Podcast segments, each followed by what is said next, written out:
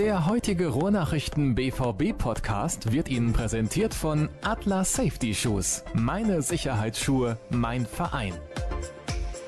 Ja, Dirk, ich hätte gerne einfach nur über ein schönes Fußballspiel gesprochen. Du wahrscheinlich auch, oder?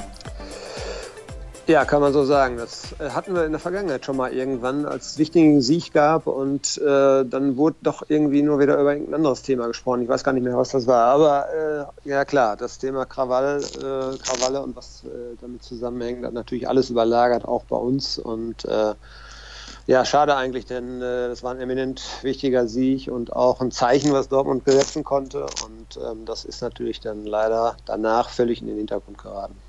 Und damit hallo und herzlich willkommen zur insgesamt 26. Episode des BVB-Podcasts der Ruhrnachrichten. Ihr habt ihn schon gehört, der Krampe ist in der Leitung. Wir sprechen natürlich über das Spiel gegen RB Leipzig und ich habe es ja angedeutet, es wäre so schön gewesen, wenn wir wirklich nur über diesen tollen Sieg hätten sprechen können. Aber wir müssen auch über das sprechen, was danach und leider auch davor schon passiert ist. Das war alles andere als eine schöne Sache und wir hätten alle gerne darauf verzichtet. Dann haben wir natürlich auch noch Hörerfragen, die wir in die Sendung mit einbeziehen. Wir gehen auch ein auf den Transfer, der nun endgültig bestätigt wurde von Ömer Toprak. Da war ja auch schon mehr oder weniger seit Wochen klar, dass das irgendwann offiziell gemacht werden würde und wir schauen ein wenig voraus auf das Pokalspiel am Mittwoch gegen die Hertha. Ja, also zuerst mal zum sportlichen Dirk. Es war ein sehr, sehr interessantes Spiel, gerade nach dem Führungstor von Borussia Dortmund auch ein sehr, sehr ansehnliches Spiel, wie ich fand. Allerdings mehr oder weniger nur von einer Mannschaft. Ein bisschen schade fast schon. Ja, wobei man natürlich berücksichtigen muss, dass, äh, also glaube ich, eine Mannschaft wie Leipzig dann eben doch noch nicht so breit aufgestellt ist, äh, dass sie eben den Ausfall von, glaube ich, vier absoluten Stammspielern und eben auch Kreativspielern und, und torgefährlichen Spielern äh, eben eins zu eins kompensieren können. Da ist Borussia Dortmund sicherlich schon einen Schritt weiter in seiner Kadergestaltung auch. Und das hat man auch gemerkt. Ähm, es war ja, sagen wir mal, offensiv von Leipzig oder was das Kreieren von Torchancen angeht, war es ein ziemlich enttäuschendes Spiel für, für das, äh, was Leipzig eigentlich spielen kann. Aber gut, das war eben auch so ein bisschen bedingt natürlich dadurch, dass einige wichtige Spieler gefehlt haben. Und für den BVB eben auf der anderen Seite, ähm, ich glaube, man hat es genau richtig gemacht. Man hat sich eben nicht nur auf seine spielerischen Qualitäten verlassen, sondern man hat in erster Linie erstmal den Kampf vorangestellt, Zweikämpfe, es war unheimlich intensiv. Und ja, ich mag solche Spiele eigentlich sehr gerne, wenn, wenn, wenn es wirklich um jeden Meter Boden geht und wenn sich dann am Ende eben auch die Mannschaft durchsetzt, die vielleicht ein bisschen den größeren Willen hatte. Und das war eben äh, an diesem Tag Borussia Dortmund. Und es war am Ende ein verdienter Sieg, der ja deutlich zu knapp ausfiel, das muss man so sagen. Thomas Tuchel hat es formuliert als ein 1 zu 0, das, nee, ein 4 zu 0, das als 1 zu 0 verkleidet war. So rum ist es richtig. Und so kann man es, glaube ich, ja. auch sagen, wenn man alleine sieht, was Marco Reus für Chancen ausgelassen hat, gleich zu Beginn der zweiten Halbzeit. Das war aus meiner Sicht die größte Gelegenheit, die er hat liegen lassen, denn da steht er alleine vor dem Torhüter und zieht mit dem linken Fuß meterweit am Tor vorbei.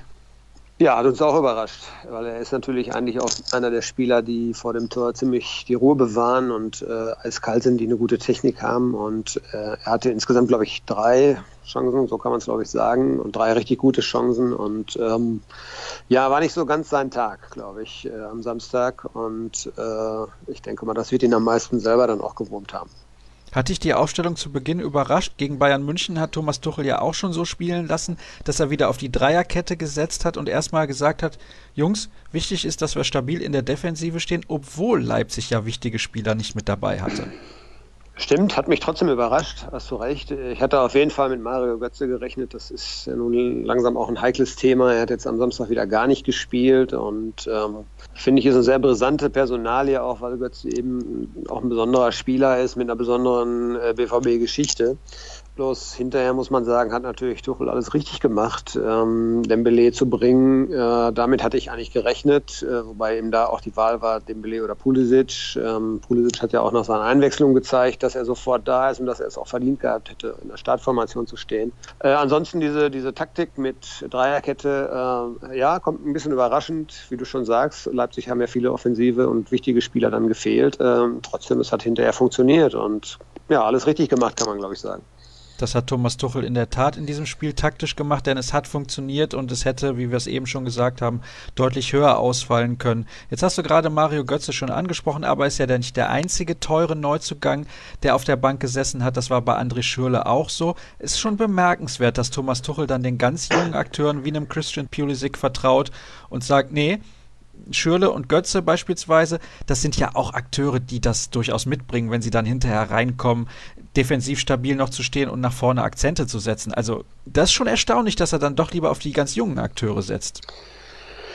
Ja, zum einen ja. Äh, ich finde, wenn das Leistungsprinzip es eben hergibt und wenn äh, die Trainingsandrücke so waren, ist es dann natürlich trotzdem in Ordnung. Auf der anderen Seite hast du recht, es ist ein besonderer Fall. Ähm, es war jetzt vielleicht nicht unbedingt so ein Spiel für, für Mario Götze, äh, der ja nicht unbedingt der beste Zweikämpfer auch ist, wo wirklich in jeder Situation es um jeden Meter Rasen ging und vielleicht von daher die Entscheidung gegen Götze dann am Ende gar nicht mal so schwer nachzuvollziehen. Pulisic ist halt einer, der unheimliches Tempo gehen kann und der damit eben auch eine Abwehrreihe aushebeln kann. Götz hat sicherlich andere Qualitäten. Äh, Schöle kann dieses mit dem 1 gegen 1 auch. Ähm, ich fand ihn auch in Mainz eigentlich gar nicht so schlecht. Ähm, ja, also es ist, äh, wenn man sich den Kader anguckt und wer dann eben noch auf der Bank saß mit dem Shinji Kagawa, wer nicht im Kader stand, Emre Moore und ähm, andere noch dabei. Also es ist eigentlich im Moment natürlich der Fall.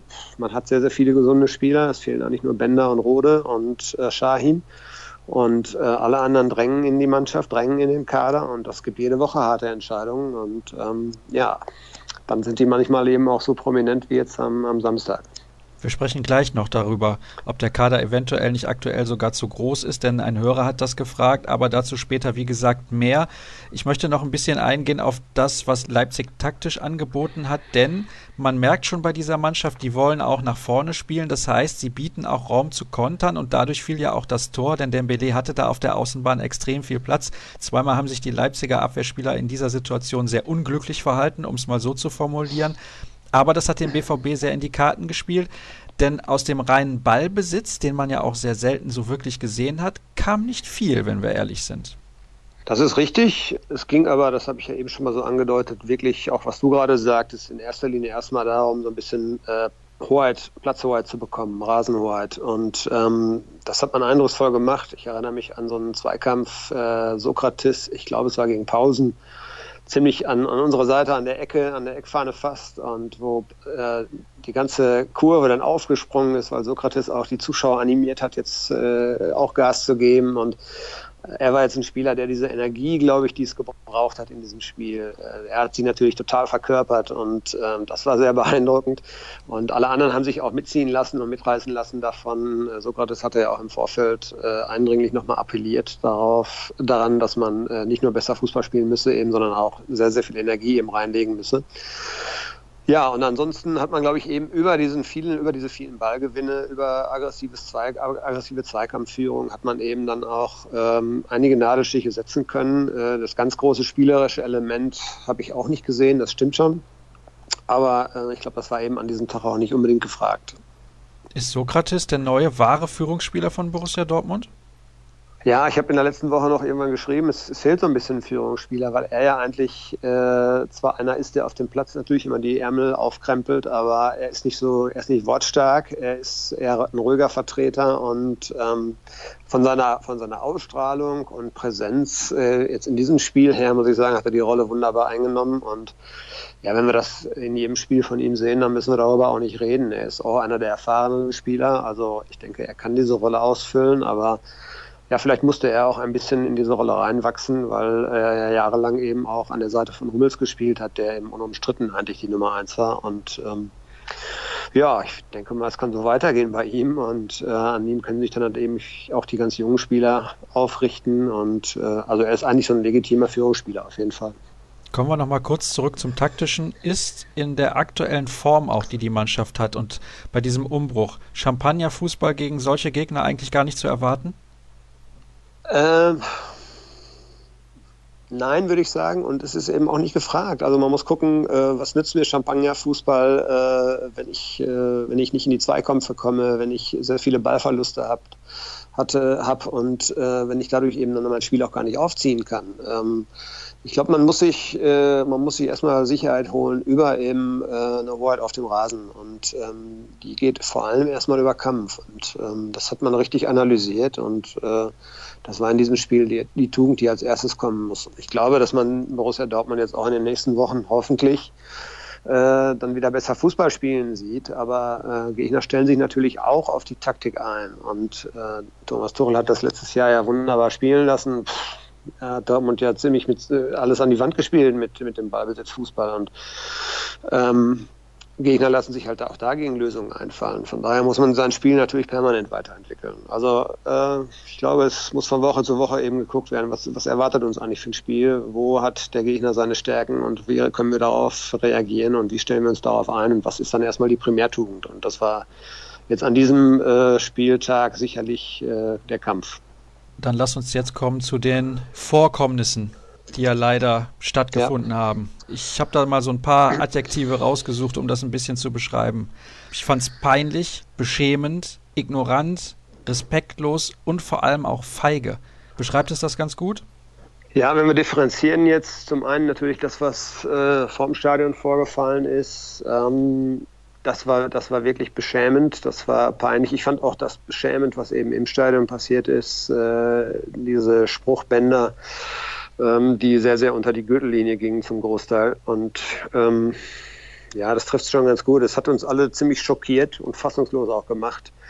Und vor allen Dingen eben so diese, diese, diese Wut und auch die Polizei hat es ja so formuliert, dieser regelrechte Hass, äh, der da äh, auch friedlichen äh, Leipzigern, die auf dem Weg ins Stadion war, waren, da entgegenschlug. Äh, das, das macht uns auch fassungslos. Das, äh, ich weiß gar nicht, wie man das beschreiben kann, weil ja, äh, ich, nicht, weiß gar nicht, wie man so denken kann und wie man dann auch so handeln kann. Ähm, das sind Leute, die teilweise eben mit Kindern einen schönen Nachmittag haben wollten, die ihre Mannschaft unterstützen wollten. Und ich finde einfach, das gehört sich aus Respekt, dass man eben auch akzeptiert, dass das eben dann auch mal eben Anhänger der anderen Mannschaft sind, die da auf dem Platz steht. Denn ohne die könnte man auch nicht Fußball spielen. Dann äh, wäre es ziemlich trostlos, wenn man da alleine auf dem Rasen stünde. Und nee, das waren sehr, sehr schlimme Bilder und ähm, ja, ich glaube, es wird massive Konsequenzen auch haben. Ich kann mir nicht vorstellen, zum Beispiel, dass ähm, diese Banner-Geschichte wird jetzt vom Kontrollausschuss ja auch untersucht. Also abgesehen von den strafrechtlichen und zivilrechtlichen äh, Folgen jetzt, die für die Sachen, die vor dem Stadion passiert sind, wird es auch für Borussia Dortmund Konsequenzen haben. Und ich denke, man muss auch seine ganze Fanpolitik überdenken. Und ich glaube, äh, uns droht da demnächst mal ein Geisterspiel mit Halblehrer oder Lehrer zur Tribüne. Alles andere äh, kann ich mir eigentlich nicht vorstellen. Es wäre überraschend, wenn man jetzt noch in Betracht zieht, dass man ja auch in Mainz diese Bengalo-Thematik wieder aufgemacht hat. Von. Fanseite aus völlig überflüssig. Man weiß, dass man noch unter Bewährung steht nach dem DFB-Pokalfinale im letzten Jahr. Trotzdem macht man das wieder. Was ist los mit diesen Leuten? Wir haben es ja letzte Woche schon besprochen, als Jürgen hier zu Gast war im Podcast und ich verstehe es einfach nicht. Nee, es ist, äh, es ist schwer zu erklären und zu verstehen schon gar nicht. Ähm, vielleicht interessiert diese Leute wirklich der Fußball nicht. Vielleicht wollen sie nur die Aufmerksamkeit auf sich ziehen und ähm, egal was es dann kostet. Und ähm, ich kann die Beweggründe nicht nachvollziehen. Absolut nicht. Und ja, ich weiß nicht. Äh, keine Erklärung dafür, muss ich ehrlich sagen. Ich weiß nicht, ob du das Video von Aki Watzke schon gesehen hast, das vor kurzem, also ich, kurz ja. vor unserer Aufzeichnung online gegangen ist. Ich fand, er sah, er sah müde aus, richtig ausgelaugt in dem Video. Ja, das ist auch, denke ich mal, äh, nicht verwunderlich. Er wird mit Sicherheit keine ruhige Nacht gehabt haben. Ähm, das wird auch äh, an ihm nicht abprallen, weil es äh, ja zum einen seinen Verein äh, beschmutzt und ähm, zum anderen gab es natürlich auch massive Angriffe gegen ihn persönlich. Auch das, denke ich mal, wird ihn nicht so einfach kalt lassen. Nee, den Eindruck hatte ich auch. Er war sehr, sehr aufgewühlt und eben äh, geprägt auch von, dieser, von diesen letzten zwei Tagen und ähm, sah nicht gut aus, auf jeden Fall. Und ähm, ja, er hat lückenlose Aufklärung versprochen. Vielleicht können wir das ja nochmal wiedergeben, weil nicht jeder kann dieses äh, Video ja auch sehen. Das ist ja über BVB Total dann auch äh, gelaufen. Ähm, er hat wirklich auch hartes Durchgreifen angekündigt. Man hat, glaube ich, erste Täter schon äh, ermitteln können im Stadion. Darum geht es jetzt erstmal, weil äh, außerhalb des Stadions hat, hat, der BVB ja auch keine äh, Handlungshoheit. Und in der nächsten Woche will man schon Ergebnisse präsentieren und ähm, ich glaube, man hat versucht, auf einer vernünftigen Ebene mit den Fans zu reden. Es gab ja vor einigen Jahren schon mal auch Ärger, ich sag nur 12.12, .12, diese ganze Geschichte. Ähm, da war man auch sehr weit auseinander. Man ist auf die Fans auch zugegangen und ähm, ich glaube, jetzt ist ein Zeitpunkt erreicht, wo äh, da überhaupt kein Spielraum mehr ist. Und ich glaube, es wird knallharte Strafen geben. Kann eigentlich nur heißen, lebenslange Stadionverbote? Ja, ja. Also wer eindeutig zu identifizieren ist, für den wird es das geben, der ist raus. Ja, und das ist auch gut so. Ich meine, äh, man muss auch ganz klar mal sagen, äh, man kann jetzt nicht immer nur davon reden, dass es ein kleiner Teil äh, der Fans war oder ein kleiner Teil der Südtribüne war. Ich habe noch nie, ich habe es als Teppich beschrieben. Also es war ja ein Teppich aus, äh, aus Bannern, das sich über die ganze Südtribüne zog. Und ähm, ich bin jetzt davon entfernt, irgendwie da Leute in Mithaftung zu nehmen, die da vielleicht unschuldig standen. Aber auf der anderen Seite muss ich ganz ehrlich sagen, äh, wenn ich unter so einem Banner stehe, dann will ich auch wissen, was da drauf steht. Und wenn ich damit nichts zu tun haben will, dann äh, sehe ich zu, dass ich da wegkomme. Und ähm, ich glaube, da wird es dringend Zeit, dass äh, auch eben diese friedlichen Fans, die es dort sehr viele gibt, dass die mal ein deutliches Zeichen setzen, dass sie sich abgrenzen eben von diesen Leuten. Persönliche Beleidigung unter der Gürtellinie, das hat nichts zu suchen im Sport. Und ähm, ich denke mal, da muss man mal jetzt, da muss jetzt auch von Fanseite, ich hoffe eigentlich schon am Mittwoch auch, dass es da ein deutliches Zeichen gibt. Zum Glück steht das nächste Spiel schon wieder auf dem Programm und die Fans können zeigen, dass sie tatsächlich die besten Fans der Liga sind, wie das so oft proklamiert wird. Ich möchte dazu noch was fragen und zwar, kannst du die Fans, die friedlichen Fans verstehen, dass sie vielleicht auch ein bisschen ängstlich sind und sagen, ja, wir distanzieren uns zwar davon, aber was soll man in dem Moment machen? Man kann ja den, den Leuten, die den Banner hochhalten, nicht den Banner aus den Händen reißen. Das ist schwierig zu sagen, weil ich da zu wenig drin stecke. Ich kann natürlich schon vorstellen, dass es da Drohszenarien gibt, dass da Einschüchterungen laufen, äh, dass da auch eben mit persönlichen Repressalien gedroht wird, äh, damit eben diese breite Masse auch stillhält. Äh, es ist, lässt sich leicht sagen von außen, das darf man sich einfach nicht bieten lassen. Aber ich glaube, dass eben diese, diese große Masse an Fans, die ihre Mannschaft unterstützen wollen und die äh, Sport sehen wollen und äh, die ein vernünftiges Fußballspiel sehen wollen und die nicht auf Krawall aus sind, dass die auch eine Wucht darstellen sollten eigentlich. Und ähm, es ist schon beschämend, wenn sich eben so eine große Masse von einer, von einer kleinen einer relativ kleinen Minderheit eben dann so dermaßen an den Rand drängen lässt. Und ähm, das, ist, das ist für mich schwer zu verstehen. Und ich weiß nicht, inwieweit es eben schwierig ist, da sich Gehör zu verschaffen oder inwieweit es schwierig ist, sich durchzusetzen äh, von Seiten dieser großen Masse an friedlichen Leuten.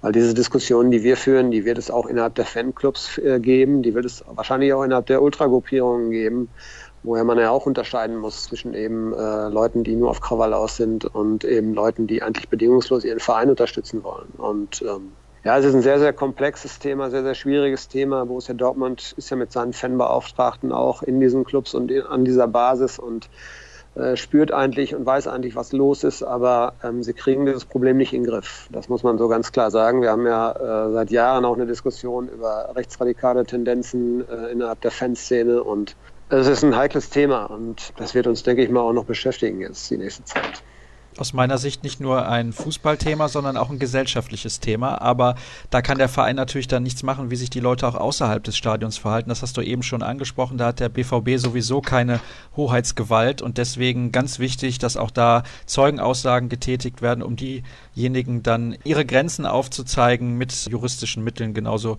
wie sich das auch gehören sollte. Also es war geschmacklos teilweise, es war unter der Gürtellinie, es war ja mir fehlen da teilweise ein bisschen die Worte, da bin ich ganz ehrlich. Lass uns das Thema wechseln und auf die Hörerfragen eingehen. Und da wir schon ein bisschen länger sprechen und ich weiß, dass du gut zu tun hast, auch wegen dieser Thematik, möchte ich ein, zwei Fragen rauslassen. Die kommen dann in der nächsten Sendung, versprochen, denn die sind ein bisschen allgemeiner gehalten und deswegen werden wir die nicht vergessen, auf gar keinen Fall. Eine Frage bezog sich noch auf diese Thematik, deswegen das lassen wir erstmal weg. Muss man für Toprak im Sommer jemand verkaufen? Muss jemand weichen? fragt Martin. Hm, das ist schwer zu sagen. Ähm, eigentlich ja, man hätte eigentlich einen Innenverteidiger zu viel. Auf der anderen Seite, äh, wenn diese Dreierkette aus drei Innenverteidigern immer mehr in Mode kommt, wie es andere Vereine ja auch schon spielen, hat man keinen über. Und äh, auch angesichts jetzt von Verletzungsanfälligkeiten, ich sag mal nur, nur Sven Bender ist leider immer wieder betroffen, was mir persönlich sehr leid tut ähm, dann muss man natürlich sich schon wappnen. Und äh, wir hoffen ja jetzt auch, dass Borussia Dortmund auch im kommenden Jahr Champions League spielen wird und die Belastung wird hoch bleiben. Und ähm, ich glaube, er ergänzt diese, äh, diesen Kader ganz gut. Ähm, ich weiß, dass es auch Vorbehalte gibt. Äh, ist vielleicht jetzt auch nicht so die, der herausragende Innenverteidiger, aber äh, ja gut, ein Spieler eines Kalibers wie Hummels, der, der kostet auch dementsprechend mehr. Und ähm, ich glaube, es ist eine sinnvolle Ergänzung dieses Kaders. Ich glaube nicht, dass man zwingend jemanden abgeben muss. Es kann natürlich gut sein, dass ein Spieler von sich aus dann äh, herkommt und sagt, okay, die Perspektive mich, für mich ist jetzt nicht so besonders gut. Ich will mich vielleicht verändern. Das könnte also durchaus passieren. Aber im Grunde ähm, muss man gerade sich im defensiven Bereich auf jeden Fall noch verstärken. Das ist, äh, das ist ja klar, das haben die vergangenen Spiele gezeigt.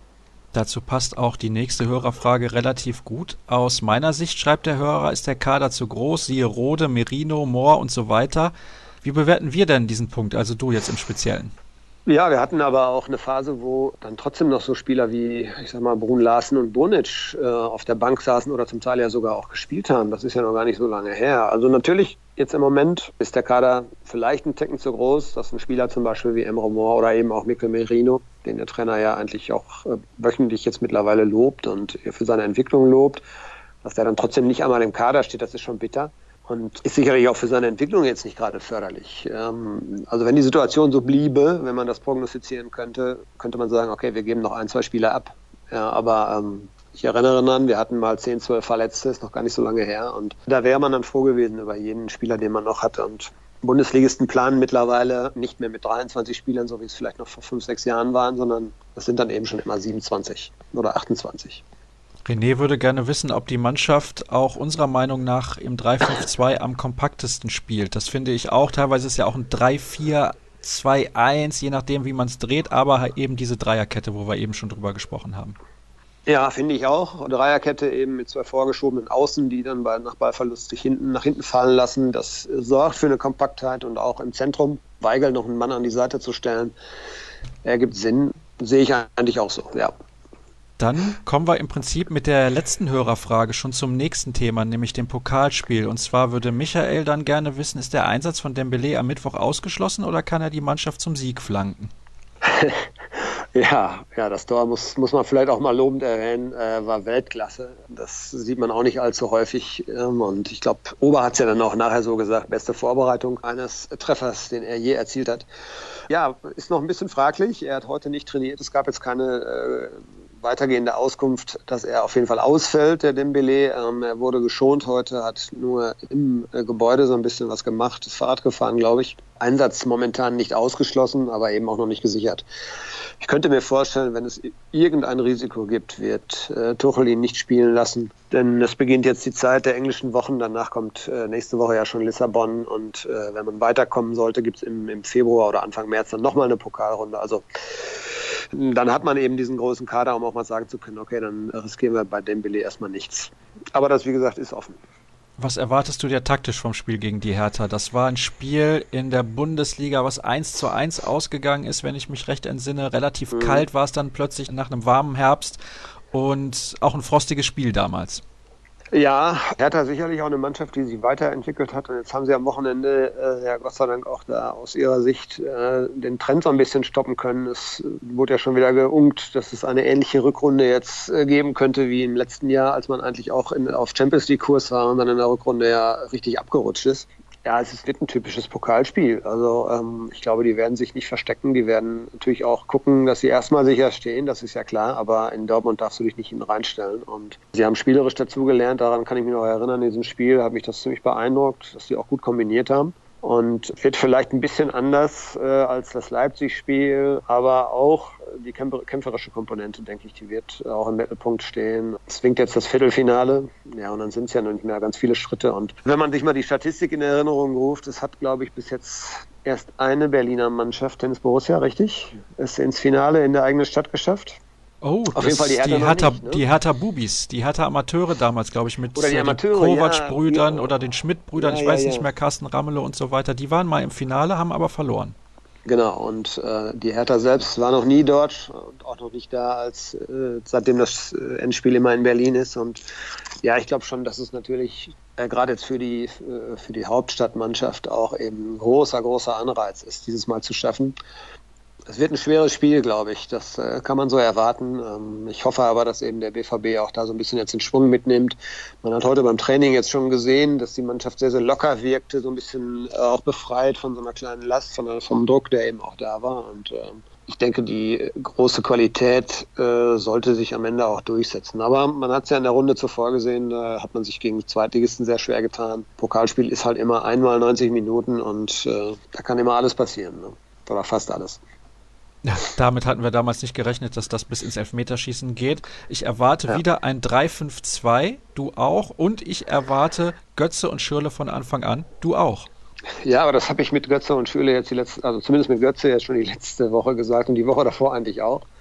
Ich bin gespannt. Also wenn, wenn Mario Götze jetzt nicht so schlecht trainiert, dass der Trainer einfach sagen kann, äh, tut mir leid, das reicht einfach nicht da muss er ihn irgendwann mal bringen. Und ich könnte mir vorstellen, dass das jetzt gegen die Hertha der Fall sein wird. Schöler weiß ich nicht. Äh, ich denke, Aubameyang wird auf jeden Fall spielen. Warum nicht? Der äh, ist im Rhythmus und ähm, muss man sehen. Ja, die vielfältigen Möglichkeiten, die Tuchel hat, die sind ja bekannt und da ist sehr, sehr viel möglich. Ja. Aber also ausgeschlossen ist das nicht. Zumindest Mario Götze hoffe ich eigentlich auch mal, dass er mal die, Chance bekommt, weil das ist, äh, entwickelt sich ansonsten ja auch fast schon zu einem Drama. Ja, es ist ein bisschen schade. Heute gab es wieder irgendwelche lustigen Artikel dazu, dass die Bank ja in München bequemer gewesen wäre als die in Dortmund. Also ja. ist ein bisschen traurig eigentlich, wenn man das Potenzial kennt, was Mario Götze hat.